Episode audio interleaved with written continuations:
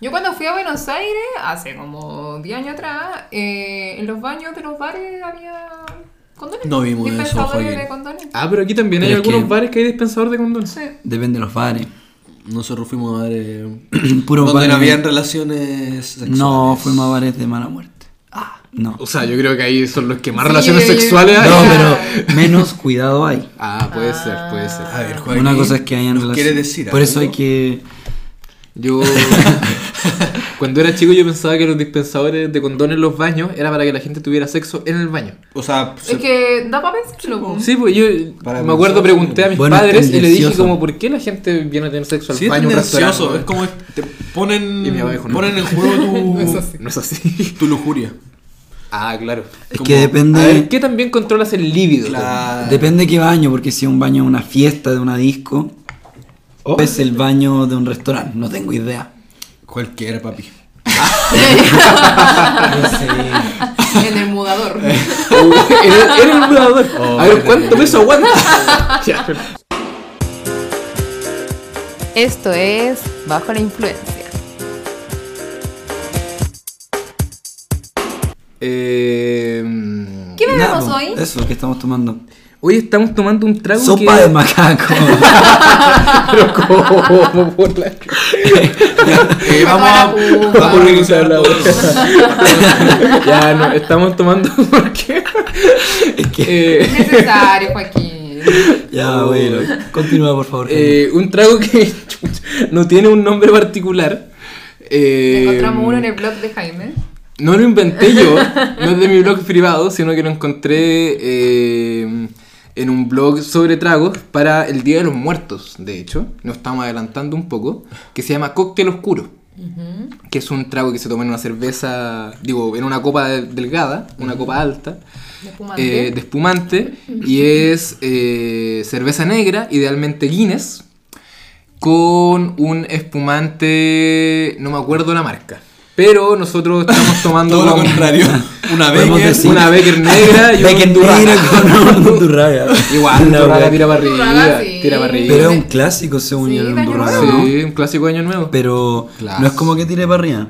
O sea, como Tira está bien, común. Está bien. Pero bueno, al lado de una Becker todo tira para arriba. No, Así que bueno, claramente no. la Andurra tira. Oye, cuidado. No, no, no, no, no, no. La sí, Becker es de hecho, no, nada Oye, a todo esto vieron eh, la pisco. publicidad de Capel. sí, Lepac. Ya, ya hablaremos de eso un día. Ah, Aguante el pisco Lepac. he sido cortada. Se puede hablar ahora. Sí. No, yo lo encontré genial. Yo encontré buen, buen spot publicitario. Yo lo también lo encontré bueno, pero me, me- le hice la pregunta a, Joa- a Joaquín, a Jaime, ¿qué tanto va a ser, qué tanto va a ser efectivo la, el alza de sus ventas? Yo mañana mismo voy a comprar un misil. Como que esa es mi pregunta, como ya es bueno, porque es, uno ve la propaganda, el spot y es como, ay, los hueones capos, qué seco, dejaron como hueón a la gente, pero ¿qué tanto va a servir eso para que haya un alza de venta en Capel? Es que yo soy una convencida de que el marketing y bueno, y todo lo que gira en torno a la publicidad se trabajan con discurso. Entonces, ahora Capel va a estar en los carretes que nosotros tengamos. Oye, ¿viste la publicidad de Capel? Van a estar todos hablando de Capel. Hasta mi papá anda hablando de Capel.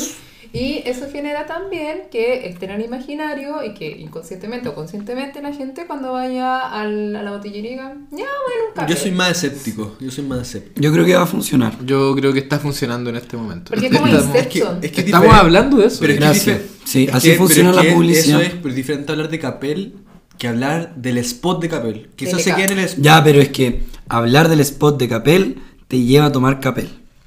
Es como un Sí. es como que eso Veamos, van a escuchar este podcast y van, van a encontrar razón unos Mira, meses después. mira lo, lo más probable, lo más probable es que alguien esté hablando del, del spot y después vaya a comprar una botillería y de repente va a ver Capel. ¿Por qué? Pregunta. Porque van a pagar por no, más pero publicidad. una pregunta mucho más aquí al, al punto. ¿Ustedes van a comprar Capel?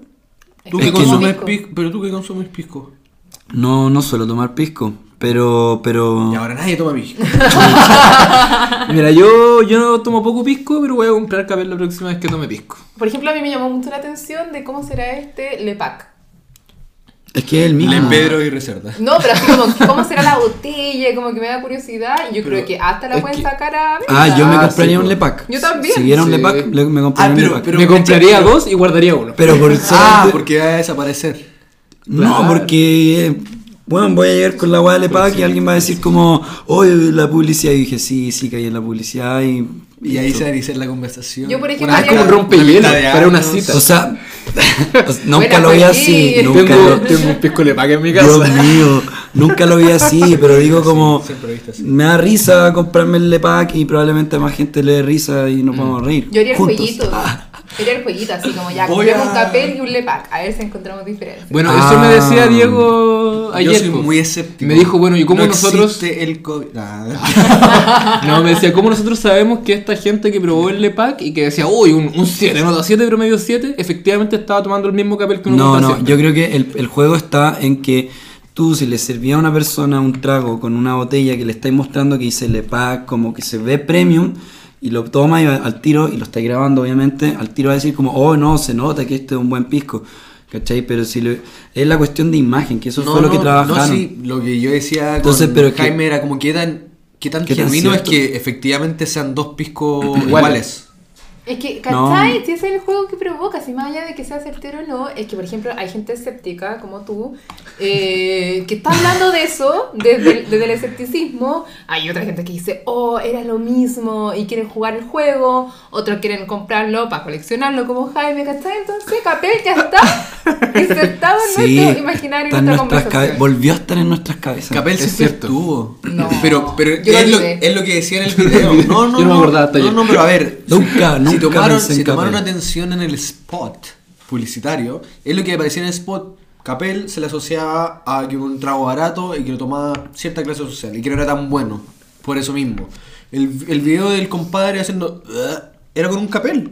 Pisco lo macho. El, El pisco lo macho. sí, Sí. po, era con un capel, si no me equivoco. No, era como un artesano. Sí, creo Era que sí. un- Artesano cochihua. Bueno, un amigo que- se burló y me dijo que efectivamente ahora todos los piscos eran así y que el horcón quemado era en verdad un pisco a la serena. Así como. Oh, Es que suele pasar eso, o sea, igual que los vinos acá en Chile, los vinos acá en Chile. Aquí son todos buenos.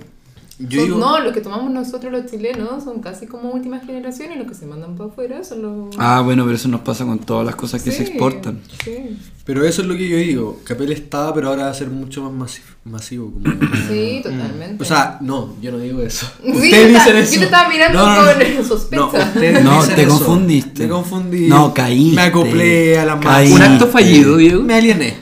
Bueno, Eh, me no, yo, de, yo, yo creo que no. Disculpa, Capel, si me escuchas, pero yo creo que no vas a tener éxito.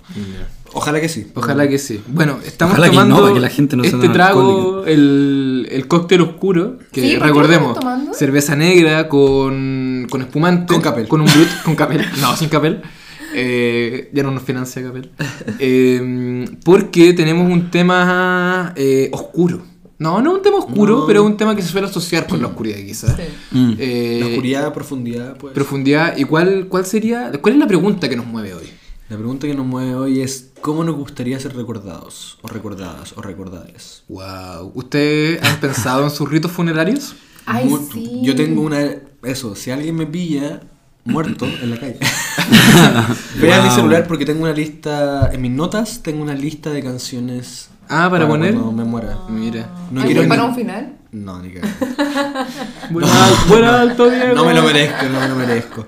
No, eh, tengo eso, tengo una lista hace años. Desde, de hecho, de, una- de un celular antiguo tengo esa lista y lo trasladé a este nuevo celular. Mira. Oye, sí, ¿cuáles son sus Qué bueno. experiencias con los ritos fúnebres? Yo, por ejemplo, tengo siempre fantasías de cómo va a ser mi funeral. Porque quiero que sea un carrete, o no sea un carrete, pero como una fiesta. Eh, y no quiero que ni me entierren ni me cremen. Me da pánico. Que- te embalsamamos. Sí, lo he pensado seriamente. Pero Te dejamos en el link de alguien.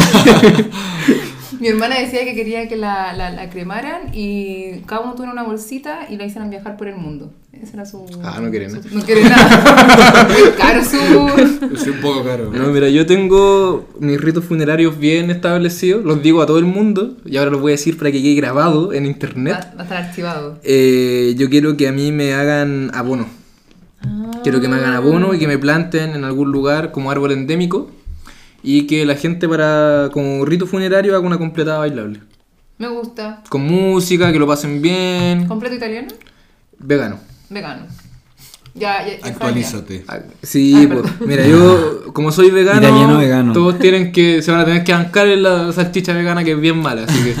Yo la encuentro rica. ah, no, hay algunas que ahora son ricas, pero la Yo- mayoría sigue siendo más o menos mala. fúnebre, quizás, no, o sea, nada religioso católico, apostólico, romano. Ojalá que no. No es que haya tenido una mala experiencia, pero. Evangélico entonces. Sí, como- eso estaba entendiendo. Puta, no. O testigo Eh, no, no, no lo he pensado mucho. Mi hermana lo ha pensado harto. Ella también quiere una fiesta. Pero puta. Difícil, clavo. Oye, yo he ido a dos funerales que. Bueno, igual O sea. Se puede O sea, hacer. con- Mira, pena, en par- pero- eso, depende de la muerte. En primer lugar, depende de la muerte. Perreo triste. Porque muchas veces. Hay perreo triste. Muchas veces estos ritos que son como fiesta es una persona que ha vivido mucho tiempo y que muchas veces también se esperaba su muerte, entonces hay una preparación previa Claro. para esa muerte. Claro. Pero si es eh, repentino, Repentina. difícil, difícil yo verme bailando en tu funeral. Bueno, tuve una amiga que falleció repentinamente, lamentablemente, y sí, fue una fiesta, como que ella no quería un funeral triste. Entonces, Ah, bueno. carreteamos en su honor. Sí, a mí me parece bien. Yo encuentro que 26 años ya es más que suficiente, así que si me muero mañana, ¿Te queda un año? carreteen. Yo tengo 26, amiga. Sí, pues, pero te queda un año para los 27. No, me quedan un par de meses, pero Uh. está Uh. bien. está, está bien. ¿Y tú, Joaquín? ¿Lo has Mm, pensado o no? Quiero ser un arbolito, así que ¿También? eso, sí, que ¿Nos me pueden usen como plantar una juntos? unimos Hacemos un bosque. raíces Ah, unimos nuestras raíces. y hacemos un bosque, sí. Compartimos- No, No, un palto, por algo así. Ah, yo quiero ser un eucalipto. ah, Para dejarla cagar en la tierra y vivir 5 años, ¿no? Sí, no, y que no paguen por nada. Que no Ya, tengan es- que pagar por nada. Eso es difícil, Eso es amigo. difícil. Es difícil, porque uno no puede llegar y enterrar a un muerto. No puedo, hasta la fosa común cuesta plata. Hasta quemar cuesta. O sea, Hasta los perros. pues. Todo cuesta. todo cuesta. Sí, pues. Morir la vida cuesta. es cara. Bueno, mis papás. No, pues, la muerte también. La muerte es muy cara. Sí. Pero ¿quién dice que la vida es un Todo opuesto de la que muerte? piensa que la vida no pero podemos, Sí, podemos delimitar que hay una Sí, cosa que se llama vida y otra que se llama muerte. Bueno, mis papás Al menos se, en este plano. Se donaron a la ciencia, ya firmaron todo. tan- Eso no cuesta. Eso no cuesta, de hecho nos pagan como familia a, la- a los que quedamos Pero cuando mueren. cuando mueren y no hacen todo el rito, lo pagan ellos y bueno, y ellos van a ir a, a estar ahí como personas que sirven a la ciencia. Mira que igual es una buena opción. ¿Sí? Es una buena opción. Sí. Y los dos fueron a hacer el trámite en conjunto, lo encontré bastante tierno, sí, es una decisión conjunta. Eh, ¿Tú donarías tu cuerpo a la ciencia? Eh, sí, lo he pensado, pero eh, también tengo una, una cuestión como de los ritos, entonces Mm. no sé. Pero lo he pensado, como que todavía no lo tengo zanjado. Pero no morirme antes de. No. Yo quiero que me cremen. Uy, me da pánico. ¿Y? No, yo, hacen? yo antes también tenía No pánico, pero. cómo. Pero. Eh, sí, Es igual. que he visto tanto el Sí, día imagínate, pensado vos que- te despertás y así. "Uy, ¡No! Eh, ¿Y qué quiero que hagan con mis cenizas? Eh, jálenme. No, eh, no, eh, no, no lo he pensado mucho. Que me tengan ahí tradicional, como con. ¿Cómo se llama esto? Eh, Una, un- una urna. Una urna. Una vez vi una Ah, para meter película. los votos. Para meterlo. claro. Yo soy el Trisel. No, una vez vi una película que era. No me acuerdo cómo se llama, pero era como una película de marihuanos. Que básicamente el, partía que el mejor amigo se moría, quemado. Entonces el otro amigo como que tenía su ceniza y lo usaba como para plantar una, una planta de marihuana. Y después cuando fumaba de esa planta aparecía su amigo fantasma. Y cuando aparecía su amigo fantasma, como él es fantasma, como que no sé, conoce, conoce toda la historia del mundo. Entonces hace que su amigo entre a la universidad. Y esa es como un poco. Y así parte la historia. La media bola. Igual, ¿cómo se No, llama la película? High and Low, creo, una cosa así. High and Low. Claro, como para matar al amigo. Es chistosa. es bien chistosa. O sea, en su momento me reí mucho. Me imagino. Bueno, hay harto, hay harto eh, material, producciones, etcétera, asociada a la muerte al humor. Mm, Sí, así es. Y bueno, el libro que traigo hoy eh, es precisamente mezcla un humor, un humor bien particular igual, hay que decirlo, con eh, la muerte y más que la muerte, el olvido. Como, como tal. Es un libro de uno de mis autores favoritos. De hecho, una de mis gatas se llama. tiene su nombre en honor a él, eh, que es Milán Kundera. Y eh, bueno, yo rayé la papa mucho tiempo con Kundera. Como me lo presentó mi profe de filosofía en el colegio y como que me leí varios de sus libros eh, de corrido. O sea, para llamarla tu gata cundera, supongo que Sí. Es un buen nombre en todo caso. Es un Sí, buen- buen nombre. la cunderita, sí. Eh, un saludo a mi gato, eh, a la cundera. Miau. Miau, miau. Miau, y miau, miau. no, este, bueno, Milán Kundera es un autor checo, sigue vivo, tiene 93 años, vive en Francia actualmente. Él es poeta, es dramaturgo, es novelista, es músico de jazz, eh, es bajista de jazz. ¿En serio? Sí, no, Wow. eh, eh, es una persona bien especial, fue miembro del Partido Comunista durante la Guerra Fría, fue expulsado del Partido Comunista, eh, una vida bien dura y bueno, él su libro más conocido es eh, La insoportable levedad del ser. Eh, también tiene otros libros geniales como La despedida, que es uno de mis libros favoritos, eh, La vida está en otra parte, La fiesta de la insignificancia, que es su último libro, que sacó hace un par de años. Sí, La ignorancia, que también es un librazo. Y este, que eh, se llama El libro de la risa y el olvido, que tengo aquí en una edición in English, porque me lo compré en un viaje. Pero es un muy buen libro que eh, hace lo que Kundera yo creo que hace mejor, que es contar, bueno, historias eh, una narrativa que también juega el ensayo a ratos, mezcla mucho como la historia que propone junto con ensayos de sus propias ideas y que cuenta paralelamente varias historias que se van mezclando, ya sea se crucen por la historia misma o por temática. Él siempre hace eso, sus libros nunca, nunca son monológicos, siempre tienden a jugar con, la, con las historias corales, generalmente siempre son varios personajes los que cuentan la historia, y este en particular cuenta siete historias en la que, eh, si no me equivoco, solo es una la que se repite, como la protagonista, eh, pero que son todas historias que giran en torno al olvido y a una forma bien ridícula abordar el olvido. Yo ahora, para no hacer tanto spoiler, ya que alguna- algunas auditoras y auditores se han quejado, eh, voy a hablar solo de dos, que es la primera, eh, que se trata de un, de un hombre que trabajó para la Unión Soviética, ¿no es cierto? eh, que está recordando sus amores pasados y recuerda que la mujer que más amó es una mujer muy fea. Y él no puede vivir con que la mujer que más haya amado haya sido una mujer tan fea. Entonces, ¿qué decide hacer él? Decide quemar todas las cartas que se había escrito con esta mujer para borrar rastro de esa relación, para hacerla, eh, forzarla en el olvido de cierta manera. Y mientras hace eso, piensa paralelamente en las personas, bueno, piensa el, el protagonista, pero también de cierta manera ensaya Kundera, eh, en todas las personas que fueron borradas por la Unión Soviética, ¿no es cierto? Por la política de olvido de Stalin.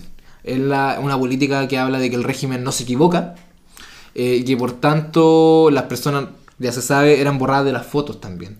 En, en un antecesor al Photoshop sacaban a toda la, a la gente de las fotos oficiales. Y paralelamente hay otra historia de una mujer que trabaja en un café y que eh, decide recuperar las cartas de su primer amor. Que están en otro. están en la casa de sus papás en otra ciudad. Es lo contrario. Es lo contrario, pero eh, ella tiene muchos problemas para recuperar estas cartas. Bueno, y ella es la historia, ella es una de las, la protagonista de la historia que luego se repite y que vuelve en otra, en otra historia, en otra parte del libro, en una situación de realismo mágico donde se encuentra en una isla llena de niños. Entonces ahí también es bien interesante lo que va sucediendo, no voy a hacer el spoiler, pero eh, vale la pena leer. Y bueno, Kundera también juega mucho con, con algunos conceptos. Por ejemplo, hay, un, hay uno en particular en este libro que es litost, que es una palabra checa que supuestamente no tiene traducción, en la que, que refiere a un tormento, eh, al momento en que una persona se da cuenta del tormento que lo acecha, del tormento que está viviendo. Y bueno, esa historia que se llama así eh, Lisot, perdón, Pero es como un Litost, tormento del tormento. eh, eh, es, es como el momento en el que te das cuenta que el tormento te acecha, ¿cachai? Finalmente es eh, eso, mira, es un estado de tormento creado por la visión repentina de la propia miseria. ¿Cachai? Eh, y bueno, esta es una historia también en la que una profesora está saliendo con un uno de sus estudiantes que además es poeta, es filósofo. Entonces todas las historias se desenvuelven un poco así y son bien entretenidas lo- y lo recomiendo demasiado. El ¿Cómo era el concepto es- concepto? Eso, te voy a preguntar lo mismo. El Litost. Litost. Es como cuando uno dice, chuta, estoy tocando fondo, estoy para la cagada. Pero- sí. Pero sigue como- siendo un tormento, o sea, e- ese, ese momento como de conciencia abre un, como un nuevo tormento de, de De no darse salida, cuenta ¿o que no? está O sea, darse cuenta abre como un espacio de mm, como no salida, como... Bueno, ¿cachai? ahí en la historia son dos personajes los que dialogan respecto al, al concepto y claro, los dos tienen posturas distintas.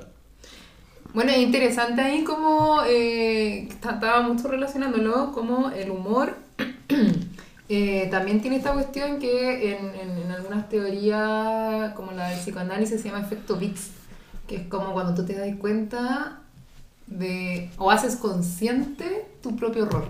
Y, por- y cuando pasa eso, está el efecto de la risa.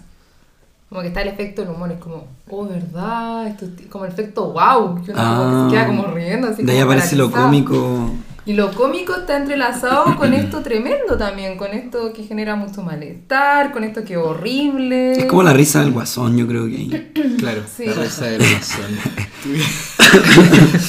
Es que así me recuerda un poco lo que cuando la otra vez fuimos al, a la presentación de un libro de Silvia Scherzbeck. Ella una que- filósofa argentina Claro, muy buena, también recomendada, muy buena. que habla del terror. y que la gran mayoría, o sea, sus como tres libros de ensayo abordan un poco el tema del horror, el terror. Y ella decía como de que mm, ella nunca se ha tratado, que se encanta con el terror, tiene una fascinación también por el terror. Y, y de repente mientras empezaba a decir eso, como que se, empezó a reír, pero de una forma macabra, ¿cachai? Sí. Como que hubo No. una conexión, dijo como, no, a mí me encantaba el guasón, y se empezó a reír como, Como el, el gua- Guasón. como el guasón. Fue Fue un momento increíble. como Wow. muy extraño, pero también me fascinó como, o sea, a mí me, yo la, yo la amé como por lo que, las cosas que decía, pero también ahí uno veía qué onda esta persona que, que se está riendo de la nada como de sí misma, pero así como que no se aguantaba la risa. Claro. ¿cachai? Ahí dijo, me encanta el guasón y se empezó a reír como el guasón. Bueno, Bueno, en ah, una parte dice así como, bueno, la gente que no se psicoanaliza como yo es perversa. Sí. Guajaja. y tú se reía así. Dijo, claro, los perversos no nos psicoanalizamos. ¡Ah! El mejor chiste del mundo. Sí, tenía una onda media bruja. Sí. Y que ahí yo le comentaba a Diego que se parecía un poco al estilo de Mariana Enrique, que Una- es una otra escritora argentina sí. que también todas sus novelas, o sea, no sé, no todas sus novelas, pero como su tema es, y ya lo habíamos mencionado antes, que, mm, que es como esto del terror, magia negra, dictadura Y la muerte. y la muerte. Y, y, bueno, Mariana Enríquez también tiene una onda como de bruja, vestirse de- como, como en plenamente parece negro. bruja. Parece bruja Sí. y como que sería muy brigio ver el choque como de las dos. Tal Sí, estaría Sí. muy bueno. Pero me, me- produce mucha curiosidad esto de, de- es que me llamaron mucho la atención estas dos historias, de entre las siete que se entrecruzan eh, en este libro, eh, de cómo el querer olvidar empecinadamente, más encima a la mujer más fea, que más amó más encima, el querer olvidar igual genera su- mucho malestar. Mm, Mientras claro. la otra contraparte es querer recordar, recordar, recordar, Y pero también también tiene genera- algo de grotesco eso, o sea, de Claro. horroroso, como... Y ahí está el no poder recordar también, que es muy importante y... Bueno, las dos historias tienen como un giro al final súper irónico respecto a ambos, pero... No puedes recordar y tampoco puedes olvidar. O sea, el tipo, yo no he leído la, el cuento o la novela, pero el tipo al intentar, yo siento que olvidar más hace presente el hecho de que amó a una mujer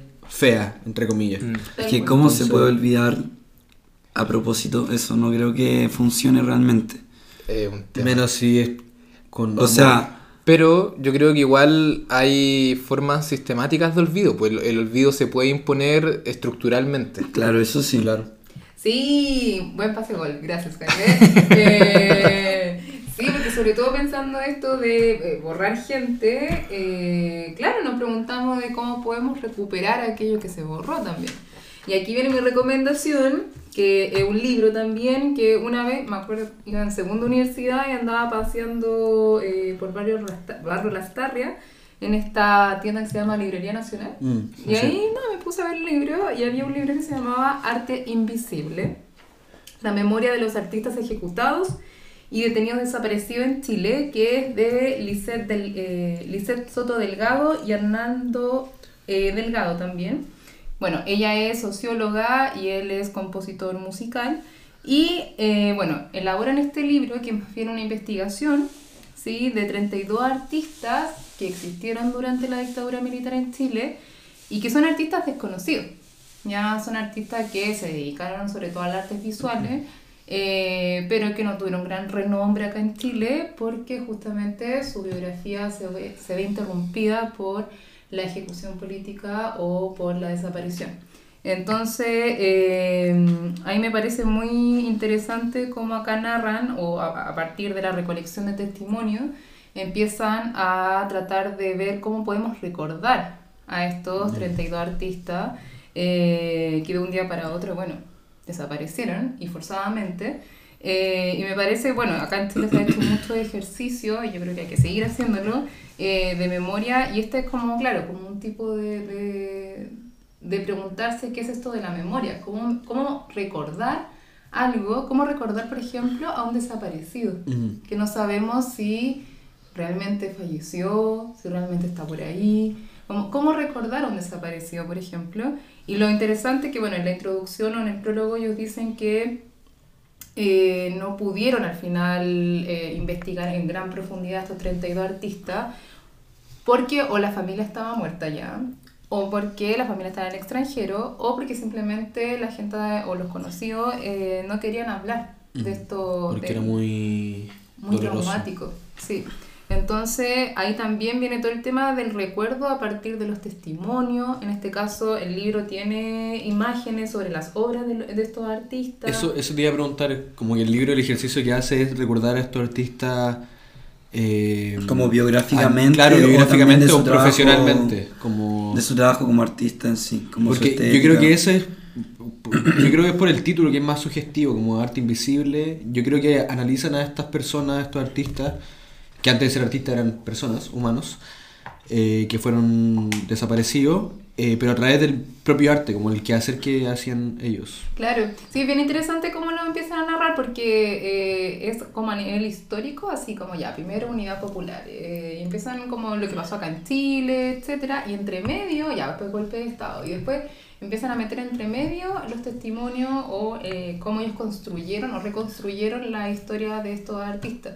Y yo creo que la gracia que tiene el libro, y por eso me interesó mucho cuando lo leí, fue que eh, estamos recordando artistas que no pudieron ser artistas como consumados. Como tales. Claro. Eh, Probablemente hayan muerto durante la universidad, ¿no? muchos sí. Sí, muchos de ellos sí. Muchos de ellos no pertenecían, por ejemplo, a la academia. Bueno, pero- igual, igual, disculpa, la mayoría de los detenidos desaparecidos Eran eran, jóvenes. universitarios. Eran jóvenes jóvenes, sí. Es que ahí también está el tema de las vidas truncadas finalmente. Que Claro. es como quizá una de las partes más terribles de todo eso. Ahora se ve en el libro, me imagino que lo ven desde un arte truncado, una carrera Exacto. truncada y un arte que quizás nunca vio su, su, su máximo potencial desarrollado. Mm. Eh, pero nada, me parece un ejercicio en verdad muy bueno poder rescatarlo. Y claro, quizás ya no van a ser artistas de renombre, pero sí su arte va a poder estar en una palestra, ¿cachai? O en un artefacto libro, eh, en donde va a poder tener una determinada exposición. siendo el arte también un, un instrumento muchas veces muy material. Como, por ejemplo, no sé, cuando uno recuerda a una persona siempre lo asocia a algún elemento. O muchas veces yo he escuchado relatos que mi abuelo me dejó tal anillo, me dejó tal polera, o mi abuela. Aquí estas personas dejaron algo tan material y algo tan visible como su arte. Entonces, también, yo te lo, te lo comenté antes, me- antes, perdón, me parece muy interesante igual el libro eh, y sumado al hecho de que es recordar a alguien, a personas que son olvidadas porque no eran conocidas. O sea, Mm. tú me decías que, eh, no sé si en el prólogo aparecía como aquí no vamos a hablar de Víctor Jara, Claro. no vamos a hablar de... yo creo que también es un acto muy importante el hecho de hablar de gente eh, desconocida de Sí. dictadura. Yo creo que es un gesto político muy, muy humilde y que, que claro, como que el, el cómo nos van a recordar no tiene que simplemente ver como una cuestión individual o familiar, también tiene que ver cómo sociedad nos implicamos en los recuerdos de los otros. De hecho, ahí quiero, no sé si me dejan leer un, un- un pedacito de la introducción donde dice, ante esto, Isabel Piper describe, entender la memoria como un producto cultural constituye un punto de partida para pensarla de manera crítica y liberadora. De manera muy inicial y por tanto general, voy a decir que estoy entendiendo la memoria como una acción social. Este posicionamiento dota a la memoria de un carácter transformador en el que el sujeto se convierte en un actor que toma posición activa, pues la sociedad no puede actuar con responsabilidad histórica si no respeta la memoria de sí misma, ni los ciudadanos pueden hacer historia con plena responsabilidad social si no actúan en acuerdo con la voluntad hi- histórica en que viven. Y ese fragmento me hace mucho recordar cuando yo voy al cementerio general y hay un espacio eh, para los detenidos desaparecidos, de cuando aparezcan sus cuerpos que los puedan eh, enterrar en esos lugares. Como, eh, no sé, me parece muy, muy bonito el gesto de memoria y de cómo recordar a estos muertos que todavía no podemos ni siquiera velar o darle el rito de cierre. Sí, sí, efectivamente. Y yo siento que con el estallido social también se recobró un poco este, este pasado que se niega a ser olvidado. Tal cual. Así que no, muy buena recomendación. Y Yo, próximo al plebiscito también. y Próximo plebiscito, 4 de septiembre. Apruebo. este podcast aprueba. Este podcast aprueba. Así que, Sin Sí. condiciones, sin ni una. bueno, mi recomendación eh, tiene igual que ver, o sea, la pregunta, el hecho de por qué, o sea, cómo queremos ser recordados, quizás después al final cada uno puede decir cómo le gustaría ser recordado. Me gusta. Me gusta. Sí, eh, algo bien pequeño, sintético. Y eh, yo traigo a- como recomendación un documental que se llama Dick Johnson is Dead. O Hasta siempre Nick, o sea, Nick Eh, Johnson. Descansa Dick en Johnson. paz. Hasta, claro, Descansa en paz, perdón. Dick Johnson. Está mal la traducción, porque la traducción debería ser Dick Johnson está muerto. Sí. Pero sí, es un documental del 2020. eh, eh, fue producido, si no me equivoco, por Netflix. O Netflix fue la primera plataforma que lo Transmitió. lo transmitió. Eh, yo lo vi el mismo 2020, en plena pandemia, si no me equivoco. Sí, fue en plena pandemia. Y es un documental que en verdad ah, yo no tenía idea de qué se trataba. Eso me gusta mucho. Cuando empiezo a ver cosas o películas, me gusta mucho no saber de qué se trata. Sí. Porque la sorpresa que uno se se lleva, devela. sea, Sí. sea agradable o no agradable la sorpresa, eh, siempre es bueno. Como, eh, y bueno, el documental trata sobre. eh, primero explican la, la historia de una documentalista que se llama Kirsten Johnson, que es muy renombrada, es como que ya tiene una carrera de tener unos cuarenta y tantos años, si no me Sí, equivoco. ella hizo un documental que fue muy premiado, que era un documental sobre documentalistas. Como... sobre- Ella es como, sí. bueno, es- yo creo que tiene un poco que ver esto, porque es como el documental sobre una arista de su vida, que la arista de su vida es su Claro. propio padre. Entonces ella hace un documental de su padre, y también igual propio porque muestra parte de su vida. Eh, su padre, un, un psiquiatra también, eh, debe tener unos aproximados 60, 70 años el señor, un poco más quizás. Y el documental al principio, si no me equivoco, porque lo vi el 2020 y no lo he vuelto a ver, parte como con un, como con un ambiente muy agradable, como muy humorístico, presenta la vida de ella, muestra la- su- sus hijas, como su relación con su padre, hasta que introducen eh, que su padre tiene una enfermedad que es el Alzheimer, que también me llamaba mucho la atención el hecho de... eh, el hecho, cómo uno le gustaría ser recordado y esta palabra del recordar que es, es una, una persona que básicamente está perdiendo la capacidad para el recordar. Entonces, eh, claro, es el, el- como el, el punto clave y mm, eh, a partir de eso el, documental toma un giro y explican también que eh, la esposa de eh, Dick Johnson y la madre de esta documentalista murió de Alzheimer. Y este documental parte por ese mismo, como por eso misma, esa misma falta de recordar a la mamá cuando estaba sana. Entonces ella tiene este ímpetu de recordar a, a Dick Johnson, que es su padre, simulando muchos escenarios donde él muere. Que en verdad es muy... es- es- a mí me dio, me dio risa, en verdad es muy chistoso. Eh, hay como ejemplos donde él va caminando por la calle y se le cae un aire acondicionado en la cabeza y es, es Es todo muy muy bueno. muy, Sí. muy cinema- cinematográfico porque ocupan doble, es toda una escenografía, es como todo un montaje. Entonces ella pone diferentes, eh, en diferentes eh, situaciones hipotéticas donde él muere para así conciliar la idea de que su padre está muriendo, que también el Alzheimer es una muerte muy lenta, paulatina y muy cruel. Eh, y él, por ejemplo, sabe de un primer minuto que él tiene Alzheimer, porque hay mucha gente que no se le, no se le dice eh, a la persona eh, que tiene Alzheimer por el mismo choque que le puede producir a la persona. Esto puede producir... Christoph. Ah, puede ser. Puede ser, Puede ser sí, sí, sí. Sí, sí, sí, no, efectivamente. Se quedaron mirando. Litos. Sí, yo dije como... Christoph. Tuvo un embolio. Me pegó esta weá, entiendo el español. Dije como- Oh. Y claro, entonces esto muchas Eso fue veces todo produ- por hoy. esto muchas veces produce un shock, pero ellos tenían una muy buena relación. Como que eso también es lo interesante que aquí no quisieron no quisieron como rearmar una relación perdida entre padre e hijo, sino que padre e hija, perdón, sino que eh, desde un primer minuto todo fue muy explícito, como tú estás enfermo, te trasladas conmigo porque también muestran el traslado del, de Dick a la casa de su hija, sí. que igual es, es- es bien doloroso porque él, es la casa donde él había compartido con su esposa los últimos años, donde tenían los recuerdos. Claro. Lo del- también su consulta, él Sí. tiene que dejar de ir a la consulta y como porque ya no puede ejercer. Es heavy igual, sorry que te interrumpa, No, porque sí. en esa parte él lo que siente es la pérdida de autonomía.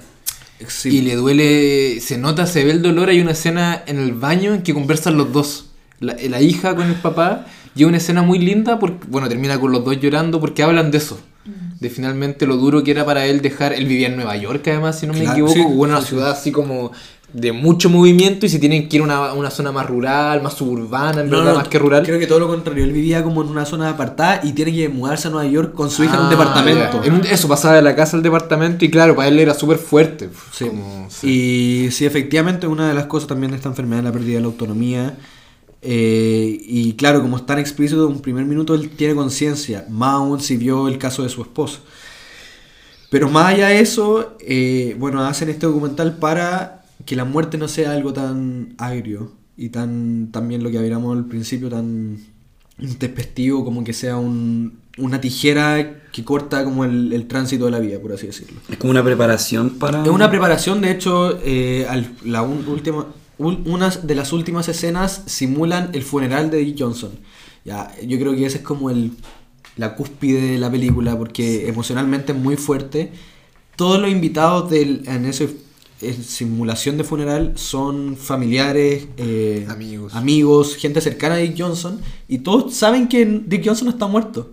Pero Dick Johnson está puesto en el ataúd, el ataúd está abierto y hace, simula como que está muerto. Bueno, el viejo Pero- actúa, es- Sí. actúa Él, él increíble. actúa y se caga de la risa, caga él la lo pasa risa, genial. Lo pasa muy bien. Él teniendo Alzheimer igual. Igual que él es- es una etapa temprana. Es una etapa muy temprana. Claro. Él está consciente todo el él rato. está- Sí, nunca Pero a lo que voy es que uno sabe que tarde o temprano va a morir. Como Sí, ya él sí, lo tiene- Pero no va a morir, morir, ¿cachai? Sino como persona su subjetiva. O sea, de cierta forma. tanto espiritualmente como también el, el Alzheimer igual af- afecta, empieza a afectar los sistemas, los sistemas no, Claro. no recuerdan cómo actuar, entonces tiene problemas digestivos, problemas respiratorios, como O de comportamiento. o de comportamiento Claro. Pero claro, él siempre está consciente de una etapa, lo, lo que decía Jaime, está muy temprana. Y bueno, el- el- también el, el señor era muy sano, entonces como que fue, el- era como la enfermedad que tuvo. Eh, y en esta escena, eh, retomando lo del funeral, esta última escena eh, es muy emotiva porque la gente se sube al estrado como a hablar sobre Dick Johnson, cómo él fue recordado. Y el tipo al parecer era una muy buena persona y su mejor amigo se sube. Y en esa parte es como... Es terrible. Sí, el amigo se pone a llorar así. Un- Es ver, bueno, cuando uno ve como a un viejo o una vieja como llorando, te- quitando el... No quiero decir viejo, vieja, No, como de manera peyorativa. No, un viejo, no. eh, llorando como que te- se te parte el alma. Más encima se nota que es- habla desde el alma. Desde la amistad. Y desde la amistad y muy genuino, las reacciones, todo. Todo el documental es muy genuino. Aunque él sabía que esto estaba Que su amigo ahí estaba hueveando, básicamente. Estaba simulando Estaba acostado, cagado de la risa en el ataúd. Cagado de la risa. Entonces, eh, en- ahí recuerda cómo había sido Dick Johnson, la relación que tuvo con él, el amor que le tenía a él. Y nada, eh, yo creo que todo el documental es. Y de alguna manera, yo creo que. Estoy estirando mucho el chicle. Dick Johnson accedió también quizás a hacer este documental porque es una manera de cómo ser recordado como era él. Que era una persona muy alegre, eh, eh, con un humor como 24-7.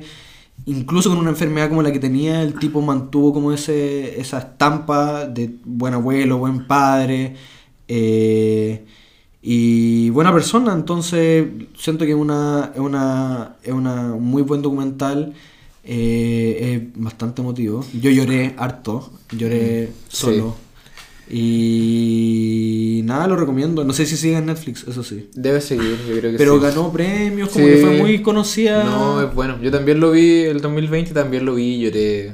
Se lo mostré a mi familia para que lloraran también. Lloren conmigo. Es que en esa línea encuentro muy interesante que lo más horroroso de todo esto es que es un documental. Eh, no, sé. Está documentando cómo él quiere ser recordado, porque documentar tiene eso, tiene la cuestión del registro, tiene la cuestión de cómo documentar una de las tantas versiones que tengo para Sí. poder ser recordado. Y bueno, y elige esta, que es la del humor. Y cuando uno mira es como, chuta, es una persona que de verdad se va a morir, pero a la Sí. vez me tengo que reír con él porque esta cuestión está muy chistosa al final. Sí, cabo. claro. efectivamente. Entonces me, me parece bien interesante y me hace recordar a otro documental que hay que se llama Jim and Andy, que es este documental Sí, de Jim, Carrey, Sí. eh, donde él, bueno, se disocia un poco eh, y empieza, bueno, está haciendo la película de Andy Kaufman. Eh, y es Andy Kaufman. Jim Carrey se transforma en Andy Kaufman, hace todo lo que haría Andy Kaufman en vida. eh, Andy Kaufman ya estando muerto, que es un comediante norteamericano. Eh, y la familia, en una de las escenas del documental, se acerca a Jim Carrey y le empieza a hablar como si le estuviera hablando a Andy Kaufman. Y la familia como que logra tener como del duelo como un... ¿Es familia real? Sí, Sí. como un, uff, ya, hablé con mi hijo, como, y, y como que es heavy como esto de la escenificación, eh, que por eso me interesa tanto a mí como la escena, el tema de construir escena, eh, también tiene algo de lo, de lo no sé si de lo, sa- de lo sanatorio, pero como de, de, de poder, un alivio también que provoca la Sí, escena. Sí. como- Es que además Jim Carrey en esa película es igual Andy Kaufman. Es, Se vuelve transforma Andy, en, en Andy Kaufman. A la película no sé, yo no sé si llegó a Chile, no sé, pero no es como muy recordada. Mm, mm, Man on the Moon se llama. sí. Pero es igual, es verlo. Y esa es mi recomendación. Bueno, en ese sentido también, ojalá tener más tiempo, pero también recomiendo Barda por Agnes, Agnes, que es una, un documental, documental película. Bonjour. Bonjour, está bien. Es una- también una película que refleja un poco el hecho de cómo, cómo también Barda, de hecho Barda, se re- si no me equivoco, se despide como con esta película, es como una de sus últimas películas. Sí. Y también un hecho es como una materialización del cómo uno le gustaría ser recordado. Me pasa mucho también al, al recordar ciertos discos como eh, eh, post muerte del artista. Mm. Y bueno, recomiendo eso, no puedo hablar mucho más porque tenemos el tiempo limitado aquí. Y... Ah, y una película también que me causó una sensación parecida con el hecho de recordar, ser recordado y como con el significado de la vida en, en general. Eh, una película que siempre hablo que es Synecdoche New York Ah, sí. de Charlie Kaufman que El loco Kaufman. ya yo sentí que esa película culia sorry pero no, es muy es La Oh. ficha. esa película muy buena, muy buena, así que me causó un efecto parecido. Mm. Mm, Algo que me parecía interesante de lo que dijeron como de lo de este tema de los documentales. O sea, porque no, es- no es como el tipo de los docu- documentales que soy como muy afín, sino estoy acostumbrado como más a la línea clásica, pero dentro de esto, no sé, po, eh, Dick Johnson is Dead, eh, igual entra en un juego como de simulación de su muerte. Sí. Y, y pero que eso sea entendido también como registro, eh, es muy interesante cómo se muestra, se muestra como el registro de una muerte y también registro como de la... O sea, registro de una muerte y la ficción de esa muerte que se va creando. Es Y ahí yo entro con mi recomendación, Eso. que va con Diario de Muerte. ¿De quién? Diario de Muerte de Enrique Lin, una vez más. Eh, No soy muy, muy fan, o sea, en verdad no soy muy lector de, de Enrique Lin. De hecho, como que lo, lo he, he comenzado a leerlo muy recientemente. Pero lo que me gusta de este es que eh, mantiene esa línea como entre cierta ironía que puede ser como asociado con la- el estilo de Parra y lo otro que es como la profundidad de Lin con la poesía y las palabras. Creo que ahí eh, entra muy bien y no sé, este libro lo escribió cuando le diagnosticaron que iba a tener un cáncer, entonces él ya sabía, o sea, le diagnosticaron un cáncer. y él ya sabía que se iba a morir y fue publicado posteriormente por Pedro Lastra, un crítico y amigo de Lin, junto con otra persona que no recuerdo su nombre. Pero el tema es que fue escrito, o sea, al final se mantiene como esta línea de, de Lin siendo poeta, como siempre sería recordado como el poeta que fue y lo que hace es llevar su muerte a la, o lo que es su paso por la muerte, de la vida hacia la muerte, la- lo registra en poesía, por eso como lo asociaba un poco en esto del juego documental. Y ahí, no sé, yo creo que el, el primer poema con el que abre es eh, tremendo como el tema del juego de, de las palabras, que se llama Nada tiene que ver con el dolor. Eh, nada tiene que ver con el dolor con el dolor, como empieza a hablar así como de que las todas las cosas están viciadas una vez que están designadas. Eh, y otro que mm, me gustaba harto, que era un poco pensando en cómo él fue viviendo eh, este proceso como de escritura y de vivir su propia muerte, que se llama El buen despilfarrador. que, se- que dice, serás el buen despilfarrador con tus horas contadas, no el inútil avaro que mezquina y recuenta sus contadas como si no fuera a pagarlas todas y de golpe a su tiempo. Y después continúa. Pero mm, em, lo que me gusta de eso es como que hace una inversión en que los vivos como que tratan o tratamos de ordenar nuestro tiempo para no perderlo. En cambio él, que lo único que le queda es tan poco tiempo, es como cualquier cosa que haga sería perder ese tiempo. O cómo puedo vivir mi, mi, mi muerte de la mejor forma. Es como esto cuando dicen como, si el mundo se acaba mañana, ¿qué haría? ¿Qué haría eso? Y Una él, probablemente él que hubiera hecho, escribió como lo único, lo que siempre hizo y no sé, siguió como perdiendo su vida como la estaba perdiendo en el momento. Pero yo- eh, el, bueno, el hecho de recordar, el hecho de la muerte, el tiempo, la vida, o sea, sorry, de la muerte y la vida tiene que ver con el tiempo y es lo que habíamos hablado antes, como, por ejemplo, ¿qué te llamó la atención del hecho de Diario de Muerte como el- la relación con el tiempo? Como el, ese último poema que tú hablas ahí ahora. O sea, es que hay, hay, un, hay una cuestión como de, de despilfarrar el tiempo que se supone que, ver, como nuestra ética, acostumbrado, la disciplina Ética que tenemos, productiva. es, tiene que ser productiva, claro. Eh, y el buen despilfarrador también es, al- para mí, para mí me suena también como alguien que disfruta mucho del tiempo o de cómo ocupar su tiempo, pero no lo piensa o no lo, no lo ordena de alguna forma. Yo creo que ahí está un poco como eh, no se organiza o no piensa tanto como el vivir su muerte. Yo en ese sentido me quedaría con, con una frase eh, que, bueno, con Diego y Joaquín escuchamos hoy, eh, que es propia de la temporalidad andina, eh, que no sé si quechua o aymara, pero creo que es quechua, que es que se camina con el pasado por delante y el futuro a la espalda, ¿no es cierto? El pasado es lo que vamos viendo y el futuro es lo que cargamos pero que no conocemos, que no podemos ver. Eh, bueno, yo creo que Lina además un- es una persona. Es la persona precisa para hablar de, de un tema así, como con su formación clásica y la irreverencia propia que tenía y su, el rupturismo que intentaba poner y que puso de hecho.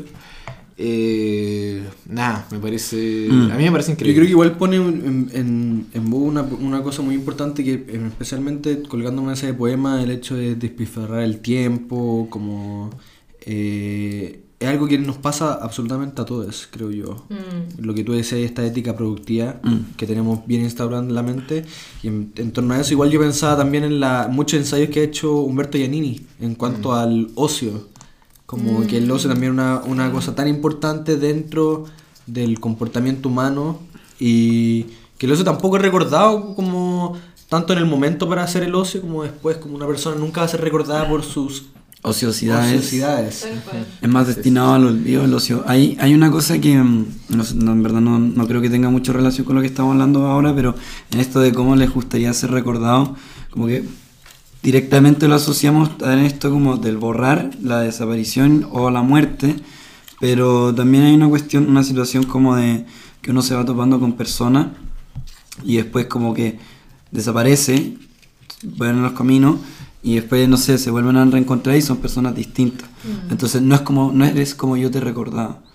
Eso Ahí hay, un, ahí hay, una, for- hay una cosa que eh, con el tiempo y cómo van avanzando como las, las personalidades o las subjetividades también se van acabando ciertas formas de ser o uno va dejando ciertas formas de ser que, no sé, solamente quienes te conocieron en ese momento podrían decir como tú eras de esta forma, ahora eres de esta otra. Claro. Es heavy. La- Dale, dale, dale. Ah, sorry, sorry, sorry. No, no, no, solamente quería... Disculpa, disculpa, disculpa. Disculpas. ¿Me Eh, no, es que a mí me, me llamó la atención en línea con lo que están hablando de que Lynn elige la palabra eh, no ser el inútil avaro que mezquina y recuenta. Eh, como que usa esta palabra del mezquino, que, que, que, que si nos vamos a la RAE, tiene que ver con la poca generosidad o la poca nobleza del espíritu. Como también como darle, eh, esto mismo que están hablando ustedes, como que el tiempo solamente sea de producción, sino que al parecer tenemos que ser más generosos con nuestros propios tiempos Mm. eh, y darle lugar a aquello que ni siquiera podemos controlar también, como, eh, porque esta frase de no perder el tiempo, ¿qué sería no perder el tiempo? ¿Como darle el gusto a un otro? No ver TikToks. Yo creo que ahí igual entra, o sea, no, yo, no- yo no pienso que la oci- oci- ociosidad, por ejemplo, sea perder el, el tiempo, ¿cachai? No. O sea, depende del tipo de ocio, como efectivamente si estoy viendo el teléfono una hora corrido, siento que perdí el tiempo. Es que yo creo que ahí entra lo, lo bonito, como que al parecer Claro. tenemos que ser generosos con nuestro propio placer también. Como Claro. Sí, po. eh, que el Es placer que- no necesariamente es aquello que nos va a causar satisfacción y aquello que nos va a hacer productivos, sino que parece que el placer también tiene que ver con, eh, con aquello que al parecer no estamos siendo conscientes de que quizás no vamos a ser productivos, pero sí hay un Claro. placer ahí. Bueno, y hay un tema del placer que de nuevo como sociedad capitalista, maldita sea, Vivimos. eh, el Joker. que básicamente la, el- te invita constantemente a la producción del placer, o sea, siempre tenéis que disfrutar algo. Y en esa constante, como, claro, eh, No, yo me acuerdo, ese. Yo me acuerdo que en la pandemia era un momento como de, uff, tengo tanto tiempo que lo puedo aprovechar y aprender todo lo que yo quiera y era un, un montón de gente inventándose cosas como de Haciendo pan. haciendo haciendo pan, haciendo ejercicio, viendo películas, como o aprendiendo algo Tomando. o como siempre invitando a o esta motivación a tener que disfrutarlo. O no no digo como que haya que pasarlo mal ni nada, pero es un poco como mm, ¿Dónde está el deseo como Es propio? que, así claro. como- Yo, yo eso me pregunto. Ahí, ah, como última recomendación veloz, hay dos ensayos que se llaman Elogio de la Sociedad. Uno es de Bertrand Russell, el más clásico, elogio de qué, perdón? de la ociosidad. Y el otro es de Brian O'Connor. Ambos son. Yo leí el de Russell, pero el de O'Connor está en una editorial que es bien buena, que es Coan. eh, Coan. Eh, y nada, recomendadísimo también. Pero. Ahora- ah, sorry. No, es que lo mío era. Olvídalo. no, yo iba. No, una sí. cosa. Diario de Muerte está en la Biblioteca Nacional en Internet PDF, así que se puede imprimir. Ah, buenísimo. Por si Buena. acaso. Y la editorial es aquí, eh, edición Diego Portales. Dieguito Portales. Alma mater. Eh, no, Eh, yo le iba a decir era que contestáramos la pregunta. Eso mismo iba a decir yo. Mira Estamos tú. pensando igual. Magia negra. Magia negra. Magia magia negra. Con Diego tenemos una magia negra. Sí, Así que. suena, suena muy. Tiene una magia negra, ¿eh? Que suene como tenga que suena sonar. como tenga que sonar. Que que como tenga que como en la imaginación. Bueno, parte tú, pues, Diego. ¿Cómo te Oh, chucha. Eh, buena pregunta. Yo creo que. mm, Uh, ¿cómo me gustaría ser recordado? Eh, como. Pucha, una persona que ayudó. Me gustaría ser recordado como una persona que ayudó lo que más podía a sus pares. Eh, una persona. Yo con que sea recordado ya estoy feliz, weón. Con, con Con que, que se acuerden sido- de mí. Con que se acuerden de mí soy feliz. Yo creo que una persona que tenía conciencia de sus contradicciones, Mm. eh, una persona... No sé. ¿A quién se le ocurre este tema? no Sí, será a ti. A ti. A ti Ah, Ya mismo. se te ocurrió la pregunta también, eh. Sí, Bueno, ahí interesante igual como todos los ritos que hay después de la muerte, como los ritos de los muertos, tienen que ver con que las personas o el ser humano no soporta no ser recordado. No hay existencia si no, no se Bueno, recuerda. Yo quiero ser una leyenda. Ah, como, Bru- como Will Smith, Como- con su perro, soy No, leyenda. Como John Lennon. No, yo John creo que una persona. Mira, lo de Dick Johnson, yo creo que me cayó también como anillo al dedo porque. eh, una persona que tuvo humor frente a, a las. las catástrofes de la IA. Está bien. Así ¿Así que- te gustaría con humor? No, en verdad no sé. Recuérdeme como un pibe tranquilo, ¿eh? un pibito de San Miguel tranquilo. Sí, no, una persona. buena. Está bien. ¿Qué es buena? No sé, yo cuando me, me, me hice la pregunta, y Es bueno, ahora que hemos hablado en el podcast, eh, eh, me, me- me pasa que como uno quiera ser recordado, no es la forma que uno va a ser recordado. Es justamente Y eso, ese- pasa- eso provoca mucha frustración, pero a la vez me gusta, porque van a haber muchos testimonios y muchas historias de cómo me van a recordar que van a ser todas muy distintas. Entonces... ¿Puedo, puedo hacer un paréntesis? Ujú. ya, ya sé cómo me gustaría ser. No como un santo, porque me carga cuando los muertos son todos los Ah, muertos todo- son santos. todos los muertos son Todos los buenos. muertos Mira, son eso, buenos. eso. Hoy si era tan buena persona. No, no, me gustaría No. ser recordado como un ser humano. Nadie es Dios, ni diosa, ni una persona que. Con, por eso decía con contradicciones. No Ni Dios ni rey. Ni Dios ni rey. Sí, a mí me pasa eso, como que sé que aunque yo aquí lo archive en el podcast, que acá en Spotify y en todas las plataformas en las que estamos, En Amazon. eh, no, eh, no va a ser esa forma en la que me van a recordar. Y eso es lo- yo creo que lo entretenido de este juego y lo frustrante a la vez. Pero si yo le tengo que poner como un significante, yo creo que sería apañadora, como alguien que apañó mucho a sus seres queridos. Eh, pero si no me recuerdan así, no importa, los voy a querer igual. Pero los voy a penar. Voy a Los penar. voy a penar. Voy a tirar las patas. Oye, quiero salir en mea culpa. Ojalá salir después de muerto. Ah, no, pues en el día menos Pero es el pensado. día- Perdón, el día menos Sí, no, no, bacán salir en media culpa. Sería horroroso salir en mea culpa. Mano al fuego, la wea. Bueno, Chuta.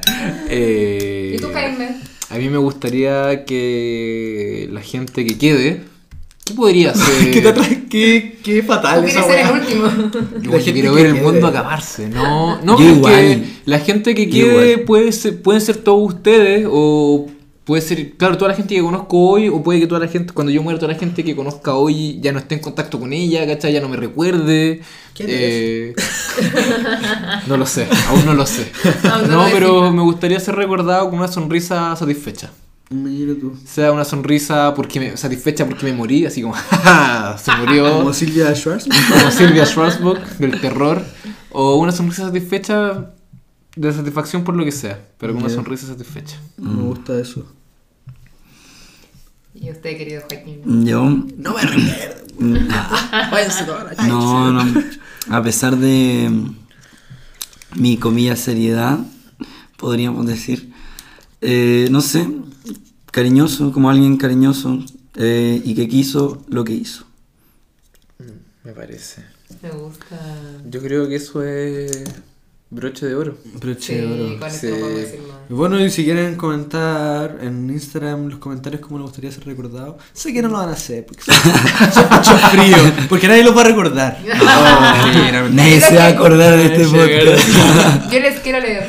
Yo Sí, leámosle, leámosle. Así que eso.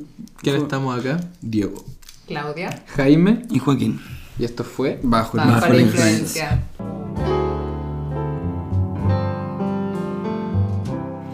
Bajo la influencia es un podcast creado y producido por Joaquín Pinto, Jaime Ahumada, Vico Hernández y Claudia Bendaño. catch the midnight drift. So got you and Charlie.